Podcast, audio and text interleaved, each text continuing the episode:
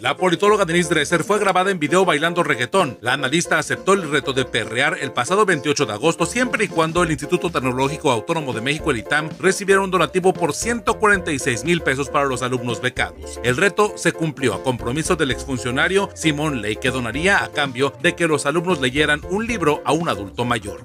Por primera vez en una boda se realizó en la estación migratoria de Tijuana entre un colombiano en situación administrativa irregular y una mexicana. El colombiano llevaba un mes detenido y se casó con una mexicana que conoció hace seis años, informó la jornada Baja California. Un comando armado atacó a un grupo de personas en un velorio en Cuernavaca, Morelos. Murieron 8 y 14 resultaron lesionados. Diego Miranda, de 15 años, es una de las víctimas, un deportista amateur. La masacre se registra un día después de que el presidente Andrés Manuel López Obrador presumió que ya no había masacres en México. Marcela Alemán es una mujer que se amarró a una silla en la Comisión Nacional de los Derechos Humanos hasta que la atienda el subsecretario de Gobernación de Derechos Humanos, Alejandro Encinas. Marcela exige que sean arrestados los violadores de su hija en San Luis Potosí, denunciando que ninguna autoridad hace justicia.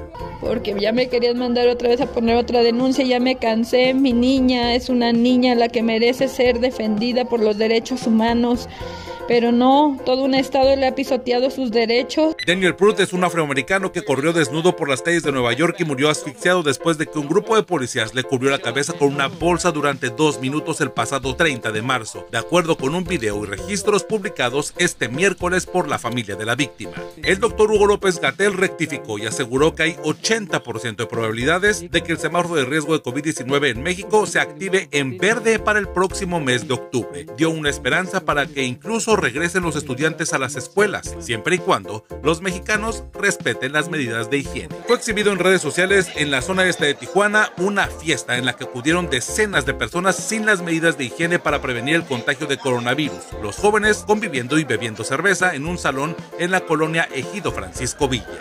En Tijuana fue grabado otro pleito, ahora entre un cliente contra tres trabajadores de una sucursal de Oxxo cercana a la Cruz Roja de Tijuana. Se sabe muy poco de las causas del pleito, pero es un hecho que los golpes constantes exhibidos en redes sociales son luego del estrés por la contingencia sanitaria.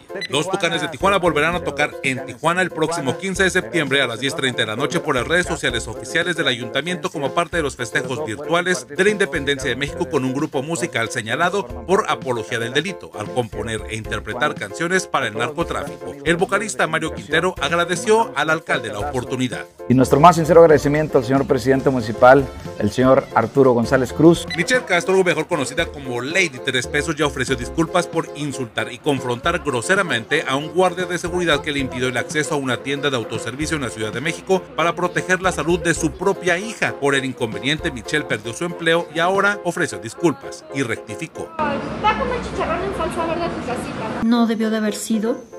Lo siento muchísimo, de verdad.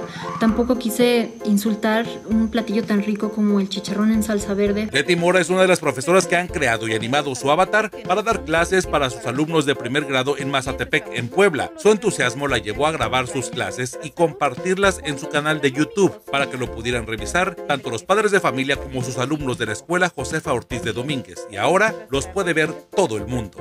Por si alguien preguntaba, soy Ernesto Eslava.